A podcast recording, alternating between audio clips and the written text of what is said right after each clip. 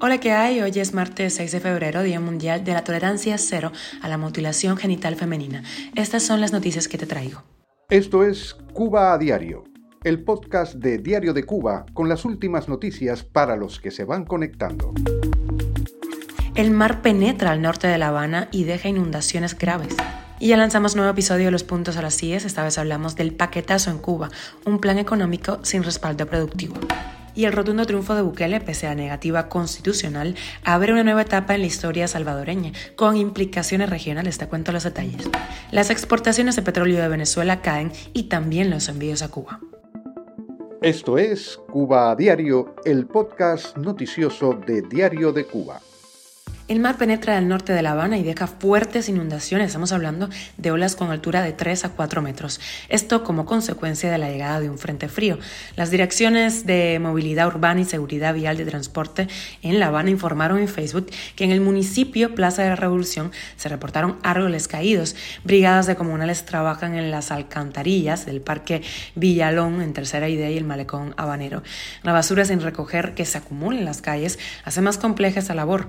Por otro ya se han reportado afectaciones eléctricas. Nos mantendremos muy al tanto de lo que sucede en La Habana en las próximas horas. Cuba a diario. Y ya lanzamos un nuevo episodio de Los Puntos a las 10, programa semanal de Diario de Cuba que sale cada lunes y esta vez trata del paquetazo en Cuba, un plan económico sin respaldo productivo, unas medidas económicas que van a castigar al cubano de a pie y a un país que ya está en ruinas. Sobre el tema hablamos con el economista Emilio Morales y el politólogo Dimas Castellanos. Los escuchamos. Una medida tomada a la ligera, sin un respaldo productivo, que realmente lo que lleva una medida de esta es un respaldo productivo. ¿Y cómo? Abriendo la economía, libertad de empresa, eh, permitir eh, producir libremente a los campesinos, a la gente que tiene el, trabajo directo que, con la producción. Y eso no se ha hecho, ni siquiera se hizo en la, en la tarea de ordenamiento, que ese fue el gran error. Entonces ahora vuelven a lo mismo con otra nueva terapia de choque sin desencadenar las fuerzas productivas, sin liberarlas. Entonces, estamos hablando de lo mismo, remando en el mismo fango, en el mismo pantano.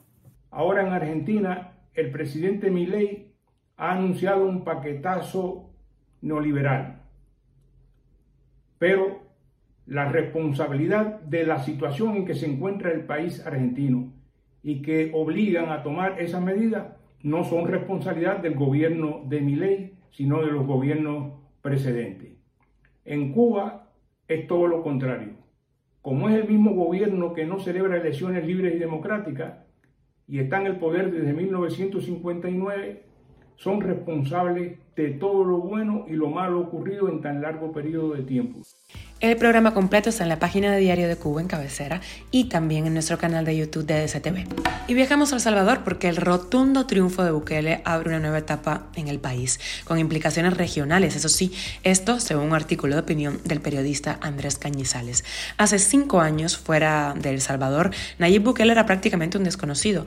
Un lustro después de haber llegado a la presidencia, el mandatario, de 42 años, ha iniciado una nueva era política e institucional al ser reelecto de forma amplia pese a la prohibición constitucional vigente en el país, con un modelo de mano dura que parece encontrar eco en otros países de América Latina. Por ejemplo, en Chile y Colombia han surgido espacios políticos que reivindican a Bukele, en especial por su mano dura contra las bandas criminales y su política de construir megacárceles, pese a la violación de la constitucionalidad. Pareciera que el valor de la seguridad va tomando más importancia en la región que el de la democracia. La violencia y el narcotráfico se han convertido en instituciones en una región que quiere cambios sin importar que no se usen los canales democráticos para lograrlo. Cuba a diario. Y las exportaciones de petróleo de Venezuela caen y también los envíos a Cuba. La cantidad despachada por Caracas a la isla en enero de 2024 está por debajo del promedio de 2023.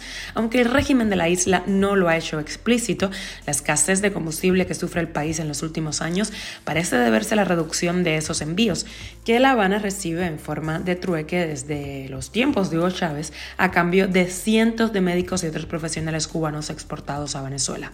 Si bien en 2023 el 8% del petróleo exportado por ese país terminó en Cuba con un promedio de 56 mil barriles por día, esa cantidad es mucho menor que la que recibía el principal aliado del chavismo en la región durante la década pasada.